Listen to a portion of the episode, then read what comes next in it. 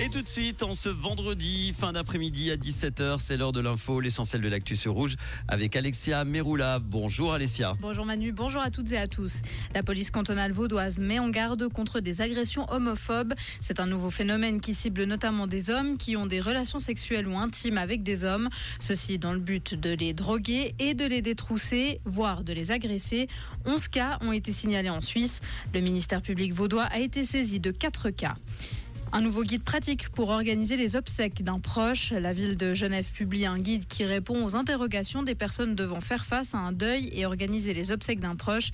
Il, donne des informations claires sur les démarches administratives et les choix effectués pour organiser des funérailles. Le guide, disponible en version papier ou en ligne, est gratuit. Le droit international de l'adoption doit être révisé. Des milliers d'enfants ont été adoptés illégalement à l'étranger par des Suisses. Dans une première étude sur l'adoption des enfants sri-lankais, le Conseil fédéral avait déjà constaté que les autorités cantonales et fédérales n'avaient pas pris les mesures nécessaires. Le gouvernement a donc demandé une deuxième étude sur dix autres pays, notamment l'Inde, la Colombie ou encore le Liban. Les résultats montrent l'existence de pratiques illégales de la traite d'enfants, de la falsification de documents et de fausses indications d'origine. La Hongrie ne veut pas de l'Ukraine dans l'UE. Le Premier ministre hongrois Viktor Orban reste farouchement opposé à des négociations d'adhésion de l'Union européenne avec l'Ukraine. Il donne pour argument que le pays est gangréné par la corruption et représente une menace pour l'agriculture européenne. Et puis euh, le comité international olympique a autorisé aujourd'hui les sportifs russes et bélarusses à participer sous bannière neutre au JO 2024 de Paris.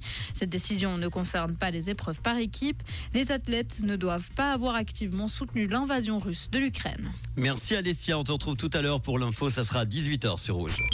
Comprendre ce qui se passe en Suisse romande et dans le monde, c'est aussi sur Rouge. Rouge Aujourd'hui, en ce 8 décembre, c'est la journée mondiale du climat. Bah, ça tombe bien. Un point sur la météo. Le ciel est très nuageux en cette fin d'après-midi avec des précipitations intermittentes. Elles seront plus éparses en fin de journée à partir du Jura. Il fait entre 4 et 6 degrés à Céligny en ce moment, Alamant, Lutry, Mato, Boudry et Aigle. Demain samedi, ce sera couvert avec des précipitations dès la mi-journée avec partir, à la partir de l'ouest. La limite plus neige va remonter rapidement vers 2000 mètres, sauf en vallée.